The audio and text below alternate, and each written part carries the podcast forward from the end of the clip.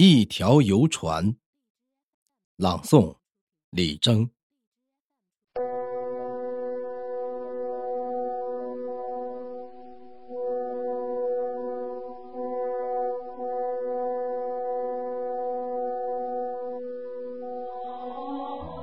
一条游船劈开了南湖的波浪，十几个热血青年在运筹一个。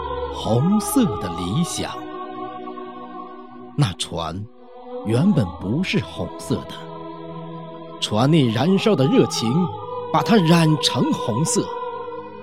他们用马列主义搭起了一个红色的会场。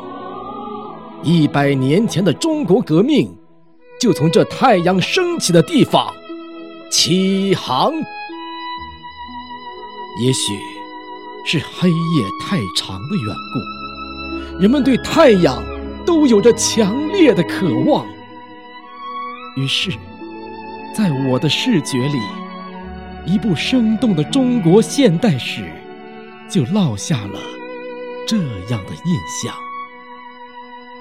一条船在旭日下奋勇前行，承载着一个民族的憧憬。运行着一个曲折的历程，寻找着改变中国命运的航向。多少处暗礁险滩，多少次惊涛骇浪，这条船在起伏的五线谱里写着平平仄仄的诗行。多少次狂风暴雨，多少次电闪雷鸣，这条船。在一声声咆哮声中，把国际歌唱得更响。起初那几个操舵人，也曾在风雨中迷惘。在中国革命的紧要关头，毛泽东矫正了船的航向。井冈山、遵义城、延安宝塔、西柏坡，每一处革命圣地，都是一座。闪亮的航标，为每一次伟大的行动导航。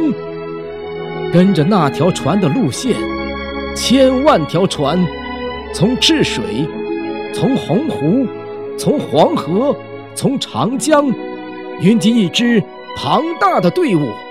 江河湖海都在咆哮，演奏出《东方红》的合唱。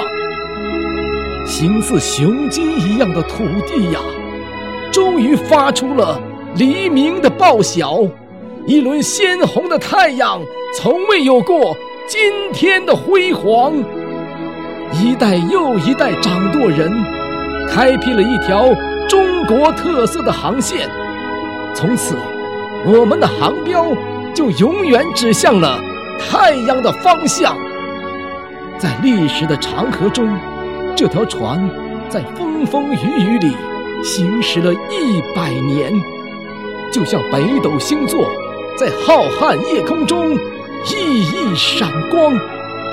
在几代人的心海中，这条船由小到大所向披靡，在惊涛骇浪里上演了一个又一个神话。今天，我们回顾这段光辉的历史。更加崇敬我们伟大的党。面对汹涌澎湃的大海，面对风云突变的长空，我们有理由相信，这条红船就是我们的信仰，凝聚了中华民族的强大力量。它将引领我们走向复兴，走向辉。